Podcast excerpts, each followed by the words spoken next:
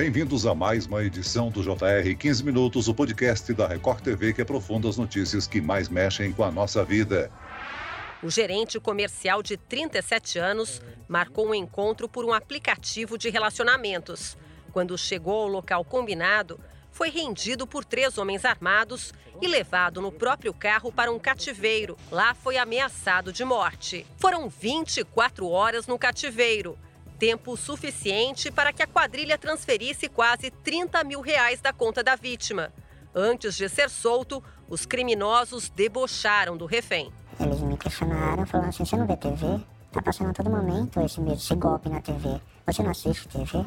Em tempos de internet e redes sociais, várias ferramentas chegam para facilitar diversas áreas da vida das pessoas, inclusive nos relacionamentos. Mas usar aplicativos para começar conversas com pessoas desconhecidas algumas vezes pode gerar situações perigosas. Neste ano, 114 pessoas foram presas em São Paulo por aplicar o chamado golpe do amor. Quais são as estratégias mais comuns de criminosos em aplicativos de relacionamento? É possível o uso dessas plataformas de forma segura? E como identificar um perfil falso? O 15 Minutos de hoje discute sobre esse tipo de crime e a prevenção com o delegado titular da divisão antissequestro, Fábio Nelson. Bem-vindo ao nosso podcast, doutor. Olá, Celso. Quem nos acompanha nessa entrevista é a repórter da Record TV, Ingrid Gribel. Ingrid, a Polícia de São Paulo vai usar dados de um aplicativo de relacionamento para rastrear criminosos que usam a plataforma para sequestros. Afinal, relatos de golpes em aplicativos têm se tornado cada vez mais comum. Olá, Celso. Oi, doutor Fábio. Obrigada pelo convite. Celso, é isso. Os criminosos usam identidades falsas para atrair as vítimas para encontros amorosos. E sempre foi um desafio para a polícia de São Paulo descobrir a identidade de quem criou o perfil, porque os dados são sigilosos. Mas há alguns dias, com o apoio do Ministério Público, os policiais começaram a receber informações das contas suspeitas criadas num dos principais aplicativos de relacionamentos usados no país, o Tinder. A empresa tem sede nos Estados Unidos, mas agora colabora com as investigações. Como vai funcionar essa parceria, doutor? Como ela ajuda o trabalho da polícia?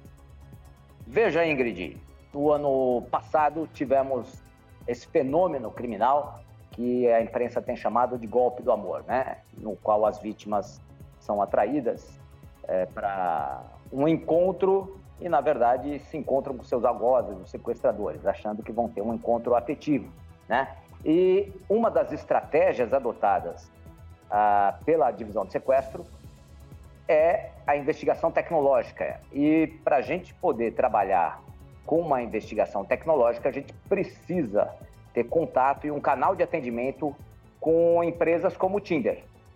É, e o Tinder não nos atendia. Então, nós nos socorremos do GAESP, do Ministério Público, e a doutora Francine, muito atenciosa, conseguiu uma reunião com, com representantes do Tinder aqui na divisão de sequestro. Então agora nós temos esse canal de atendimento para poder realizar essas investigações para proteção dos brasileiros, né? para que esses brasileiros, para que os nossos brasileiros tenham a possibilidade de ter encontros é, afetivos com mais segurança. Agora, doutor Fábio, as investigações travam por falta de comunicação de empresas de aplicativos. Né? Estabelecer um diálogo com essas plataformas é difícil. Você acredita que essa parceria pode se estender com outras redes? Eu penso que sim, Celso, porque é o seguinte: é, se nós imaginarmos é, qual é o objetivo dessas empresas, evidente que elas querem prosperar né, na, na questão financeira, mas querem que as pessoas se encontrem de uma maneira afetiva. A intenção da divisão de sequestro é que as pessoas também possam se encontrar dentro dessa forma contemporânea, usando esses aplicativos, de uma maneira mais segura e aqueles malfeitores que utilizarem essa plataforma para prática de crimes como sequestro tenham o destino que merecem, né? Através de uma investigação que a gente consiga desenvolver dentro dessas plataformas. Então, eu imagino que com essa ação inicial do Ministério Público, é, trazendo é, representantes do Tinder aqui para o Brasil, nós tenhamos um canal de atendimento em todos os, os, os sites de relacionamento afetivo. Agora, doutor Nelson, as vítimas costumam ser atraídas para falsos encontros através desses aplicativos e sites de relacionamentos. Mas quais são os golpes amorosos mais comuns aplicados por meio de aplicativos?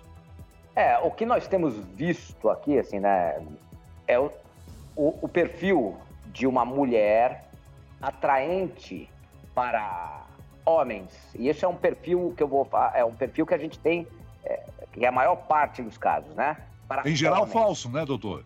Sim, assim, é um perfil que tem fotografias de mulher, que de, mulheres que de fato existem, mas que nem sabem que suas fotografias estão sendo utilizadas, né, naquele perfil. Então, por trás desse perfil existe um criminoso, é, eventualmente uma criminosa também, para se houver necessidade da utilização da voz, né, uma mensagem de voz, é essa criminosa fazer esse contato com essa vítima que está atraída por aquele perfil. Né? Então, atraída por aquele perfil, ela vai se encontrar com quem ela acha que seria, né? E acaba indo aonde os sequestradores querem, né? Então, ela se expõe. Então, normalmente, na periferia é, de São Paulo, hoje, especialmente na zona norte de São Paulo. Né? Então, aquela vítima, ela acaba indo se encontrar na zona norte de São Paulo com uma suposta mulher que não existe. As quadrilhas usam estas plataformas com o objetivo de sequestrar as vítimas. E qualquer usuário pode cair na armadilha. Mas seria possível traçar um perfil mais vulnerável? Os mais vulneráveis hoje são os homens. Homens de 25 a 55 anos. Né? Então, nós temos assim uma massa de casos dirigidas para esse perfil. Agora, doutor, o que, que leva os homens a sofrerem esse tipo de golpe por aplicativo de relacionamento? A gente pode dizer que é a ingenuidade, a autoconfiança, a falta de informação? O sujeito, ele realmente, ele, ele fica seduzido por aquele perfil, ele fica seduzido pelas conversas que são travadas é, por WhatsApp, eventualmente, e acaba arriscando na busca desse encontro que não vai existir. Né? É, é, então, na verdade, é um poder de sedução, um poder de convencimento que o sequestrador tem, eventualmente junto com uma sequestradora. Agora, doutor, quais são as principais fragilidades por parte dos aplicativos de relacionamentos? A criação de perfis falsos com fotos de mulheres ou homens retiradas na internet para enganar as vítimas, por exemplo, faz parte dessa lista, né? Faz parte dessa lista, Celso. Então, o que, que nós, nós estamos conversando com esses aplicativos para desenvolver é, técnicas de segurança para que cada vez mais os perfis pertençam de fato a uma pessoa que criou aquele perfil.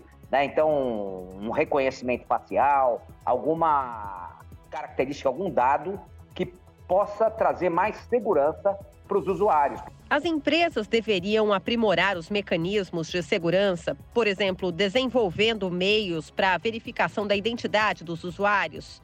E mais, apenas essa medida evitaria as ocorrências? Exatamente. Então, assim, se essas empresas desenvolvem mais elementos de segurança para que o perfil de fato pertença àquela pessoa, e os avanços tecnológicos, assim como permitiram esses aplicativos de relacionamento, também permitem essas medidas. Né? Então, são um, um, questões que nós estamos é, solicitando essas empresas para que fique um ambiente mais seguro para todo mundo. Né? Então, é melhor para todos, tanto para as empresas, para os usuários das plataformas, enfim, e para a polícia, que, claro, não, não quer que um fenômeno desse, que assola toda uma família, um sequestro é, é um crime tão grave que a pessoa sai tão traumatizada e a família toda é atingida. Então, é evidente que nós todos não queremos que alguém ingresse nessa plataforma e acabe sofrendo tanto, né? Doutor, o Pix permite transferências instantâneas e muitas vezes em valores altos. Ele é uma ferramenta que, mesmo involuntariamente, facilita a aplicação de golpes? De fato, eu trabalho aqui na divisão de sequestro há mais de 20 anos. E o Pix, ele trouxe de alguma maneira esse fenômeno, né? Porque se a gente é, a gente imaginando o que o sequestrador quer, ele quer o dinheiro de uma maneira mais rápida possível, né? E a maior quantidade possível, num pequeno espaço de tempo. E ele coage uma família para que consiga esse dinheiro. Então, o Pix é, de fato, algo que acelera isso, né? que possibilita que esse criminoso consiga o que ele deseja, né? De qualquer forma, né, a gente tem que pensar em economia e segurança e colocar numa balança, e daí também medidas é, têm que ser adotadas para que a gente consiga diminuir essa, esse fenômeno, né, para que o criminoso não fique tão motivado. Agora, por outro lado, né, diversas mudanças foram feitas no sistema brasileiro de pagamentos instantâneos para dificultar a ação desses criminosos. Na lista, há funções para limitar horários de transferências e valores, e essa medida é 100% eficaz contra esse tipo de ação, doutor Fábio? Ou muitas vezes o sequestrado fica dias em poder dos sequestradores? É, então, Celso, na verdade, essas medidas é, elas são ponderadas e questionadas, né, porque o fenômeno é dinâmico. Então, se o criminoso ele percebe que se ele segurar mais tempo, ele eventualmente vai conseguir o que ele deseja, ele vai segurar mais tempo. Assim como o criminoso utiliza essas ferramentas para poder conseguir o que ele deseja, que é dinheiro, né? A polícia também utiliza essas ferramentas e a gente tem obtido resultados é, bastante satisfatórios. Eu estou muito feliz com os nossos resultados porque houve uma diminuição muito grande desse tipo de crime aqui em São Paulo. E tratando-se de prevenção, quais são as recomendações básicas para as pessoas que utilizam aplicativos de relacionamento se defenderem dos criminosos? Pesquisar o perfil dos usuários em redes sociais é uma alternativa? É uma alternativa. De qualquer maneira, nós temos mais de um caso no qual o criminoso ele cria toda uma rede de relacionamento, uma rede de, de, de atividades é, nessas plataformas. Então, assim como ele tem um perfil falso num aplicativo de relacionamento afetivo, tem também um perfil falso no Facebook, tem um perfil falso no Instagram. Um cuidado que deve ser sempre tomado é a chamada de vídeo. A pessoa faz a chamada de vídeo e de fato é ela que está ali por trás de tudo aquilo, ou não faz e pode ser um criminoso. Agora, doutor, os prejuízos, o senhor já salientou aí, não são apenas materiais, né? Existem danos psicológicos e físicos. Os crimes praticados vão desde perseguições e ameaças a latrocínios, né? E homicídios, como a gente já tem noticiado. Muitas vezes os criminosos são violentos, né?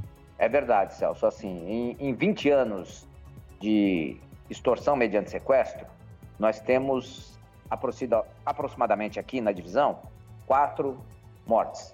É, em dois anos desse fenômeno, golpe do amor, nós temos quatro mortes. Né? Então, os criminosos são realmente agressivos. É, e, e, essas mortes todas estão associadas a um comportamento da, da vítima de não se subjugar ao criminoso. Né? Então, uma tentativa de fuga no momento do arrebatamento, uma tentativa de fuga do cativeiro, e infelizmente essas pessoas é, foram mortas. Agora, até quanto tempo após o ocorrido a vítima do golpe do amor pode realizar um boletim de ocorrência, doutor? Celso, assim, normalmente a pessoa depois da, da, do crime, ela está muito é, traumatizada, né? Porque ela ficou dois, três dias em cativeiro, enfim, é, às vezes envergonhada por ter sofrido esse golpe. É, as pessoas podem ir incontinente. Saiu do cativeiro, procura a polícia. A polícia que tem mais capilaridade, a polícia que está nas ruas, a polícia militar, ela vai acolher essa, essa vítima e vai conduzir ou até uma delegacia mais próxima ou até a divisão de sequestro para que a gente consiga tratar é, do crime, investigar o crime de uma maneira bem meticulosa para poder identificar um sujeito que pratica uma atrocidade dessa. Muito bem, nós chegamos ao fim desta edição do 15 Minutos. Eu quero aqui agradecer a participação, as informações e parabenizar o trabalho do delegado titular da Divisão Antissequestro, Fábio Nelson. Obrigado, doutor, por participar aqui do nosso podcast. Muito obrigado, Celso. Obrigado, Ingrid. E agradeço a presença da repórter da Record TV, Ingrid Gribel. Obrigado, Ingrid. Muito obrigada e até a próxima.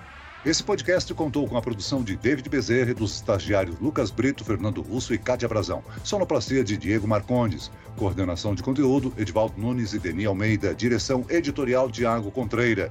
Vice-presidente, jornalismo, Antônio Guerreiro. Você pode acompanhar o JR 15 Minutos no portal r7.com, nas redes sociais do Jornal da Record e nas principais plataformas de streaming. Eu, Celso Freitas, te aguardo no próximo episódio. Até lá!